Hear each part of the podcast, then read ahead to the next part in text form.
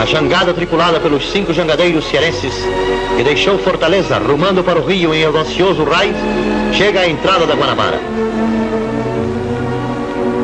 Em 15 de novembro de 1941, a Agência Nacional da Ditadura Vargas anunciava a chegada ao Rio de Janeiro, então capital do país, de quatro pescadores que terminavam uma extraordinária jornada de dois meses pelo mar.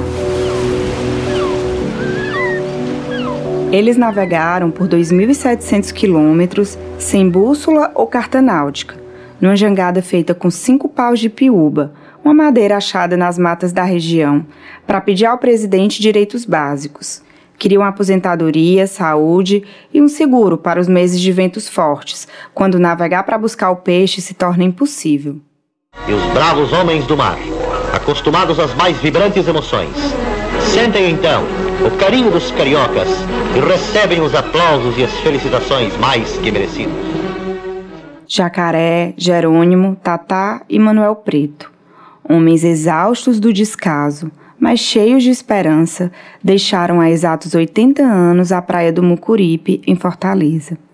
A saga de 61 dias foi acompanhada pelo país como uma novela, narrada pelo rádio, em jornais e até pelo cineasta americano Orson Welles, que viu na história um feito único, extraordinário. When reporters asked Welles what his Brazilian film would be about, he said, "Ask me again."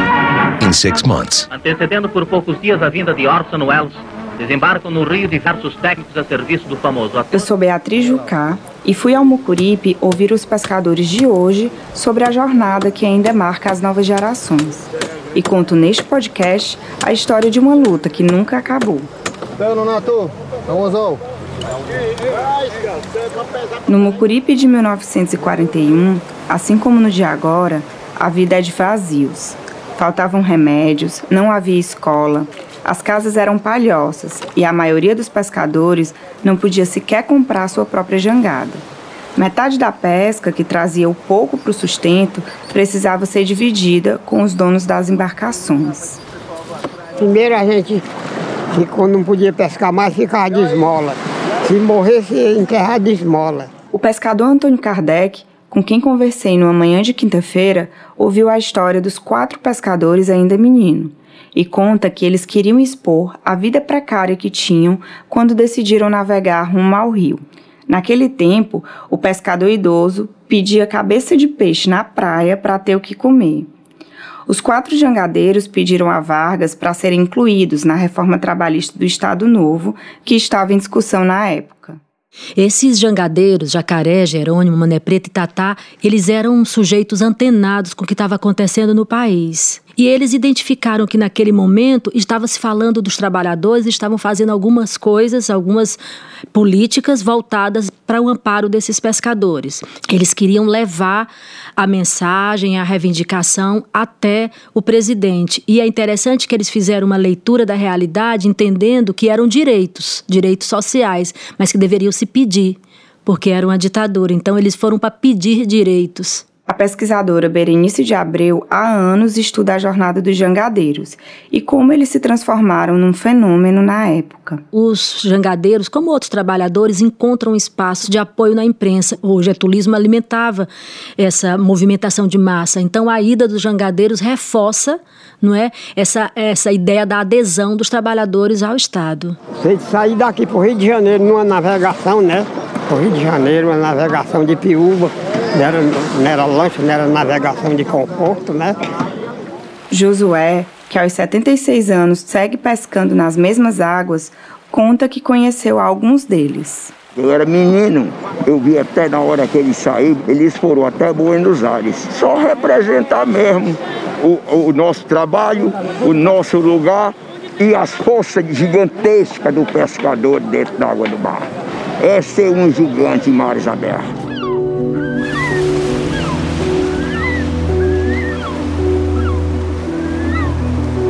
Às nove em ponto, quando soprava um bom vento nordeste, empurramos a jangada para dentro d'água. Rezei para dentro uma oração pedindo que a padroeira tomasse conta dos nossos filhinhos, pois Deus velaria por nós. E assim principiou nossa viagem para o rio. Jacaré era o único da tripulação que sabia ler. A cada novo porto, fazia seus registros em um diário, em trechos que depois eram publicados nos jornais da época e agora são reproduzidos aqui. De repente caiu um temporal bruto. O vento era tão forte que não foi possível navegar mais. Eu tive mesmo a impressão de que a bolina tinha se partido, pois a jangada deriva que nem sequer. Graças a Deus o vendaval passou e nós só chegamos a Amaro às 10 horas da noite. Pernoitamos e bem dispostos partimos no dia 20, a uma hora da madrugada. Foi um pedaço duro de vencer. Às nove da noite do dia, fundiamos e partimos para a Praia do Cajueiro, ao norte do farol do Calcanhar, duas léguas antes da cidade de Touros. Passamos um momento bem desagradável nesse lugar. Não encontramos apoio de ninguém, nem o padre estava lá. Tinha ido confessar uma velha que há duas semanas estava entregando a alma a Deus. O Jerônimo disse para mim: começou a urucubaca da miudinha. Os jangadeiros saíram anônimos, mas chegaram ao Rio com o encontro marcado com Getúlio Vargas.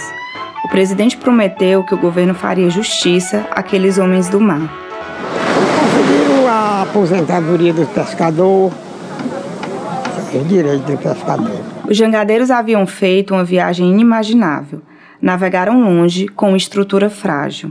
A coragem deles estampou um artigo da revista americana Time e chegou até um dos maiores cineastas do século passado, Orson Welles. Orson Welles ele já era um diretor conhecido, respeitado pela crítica por conta de Cidadão Kane, né? E quando ele vem fazer filmagens no Brasil sobre o carnaval, ele resolve contar essa saga do, dos pescadores, dos jangadeiros. Ele acha que o jacaré é o, é o, verdadeiro herói americano. Ele acha essa, essa história impressionante, impactante, não é? Então, um feito assim único no mundo e ele resolve contar essa história. Wells chegou em Fortaleza em 1942. Se comportava como um antropólogo. Entrava nas palhoças dos pescadores e tentava entender o modo de vida daquelas pessoas constrói ali uma admiração profunda por Jacaré, que o ajuda nas filmagens. No Mucuripe, ainda hoje se fala sobre o seu Wells, um homem educado que agradecia a todos no final de cada filmagem. Mas naquele ano, o cineasta volta ao Rio com os quatro jangadeiros para gravar as cenas do filme e uma tragédia acontece. Convida os jangadeiros para irem com eles, com a equipe de filmagem. Os jangadeiros dizem que não, que eles vão de jangada, só que aquele, eles acabam se perdendo do local marcado naquela região mais do arpoador, pelos depoimentos de Jerônimo e dos outros, eles lembram de uma onda violenta no mar da Barra da Tijuca e de repente o jacaré acenando e dizendo que eles que eles nadem, nadem para a praia.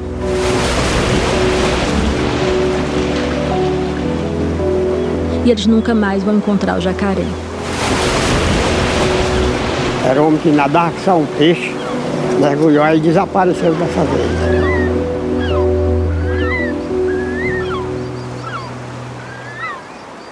O cineasta nunca terminou o filme. Tinha enviado rolos e rolos de drama social aos Estados Unidos, mas a produtora perdeu o interesse. As filmagens ficaram perdidas por décadas It's All True, ou É Tudo Verdade, só foi editado décadas depois, nos anos 90, e Wells nunca o assistiu. Havia morrido cinco anos antes. O Orson Welles diz, inclusive, que ele não lamenta somente a morte de um jangadeiro, mas ele lamenta a morte de uma grande liderança. Quando eu estava fazendo a pesquisa, era muito difícil para mim enfrentar a morte do jacaré. Depois eu descobri que o jacaré não morreu. Quando Jerônimo, que era calado, que era um mestre técnico da jangada, resolve em 51 ir ao Rio de Janeiro e ao Rio Grande do Sul. Depois o Eremilson vai. Eu penso que Jacaré está renascendo.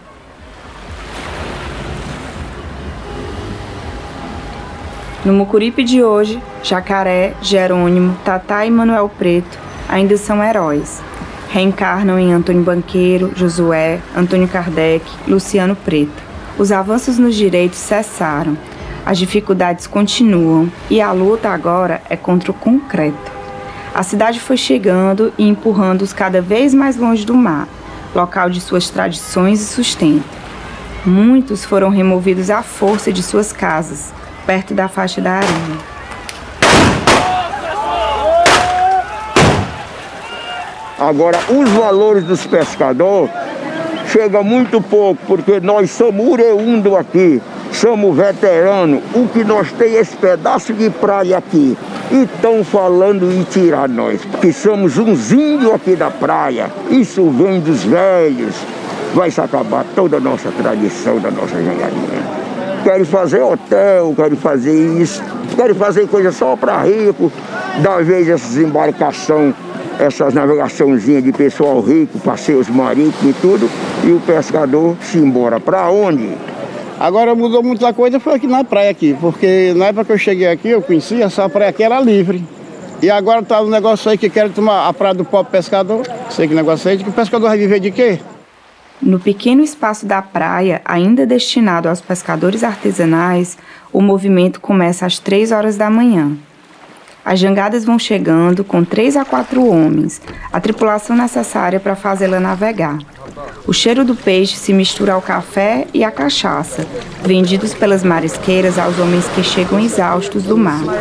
Esse maior, esse maior aí é peixe de 60, 70 quilos. É, esse aqui, aqui é A maioria dos pescadores tradicionais já tem idade avançada. Seus filhos e netos já não se interessam tanto pelo mar mas as costas arqueadas pelo movimento das redes e das linhas de pesca não os impedem de lutar para perpetuar a tradição. É o que faz Antônio Banqueiro.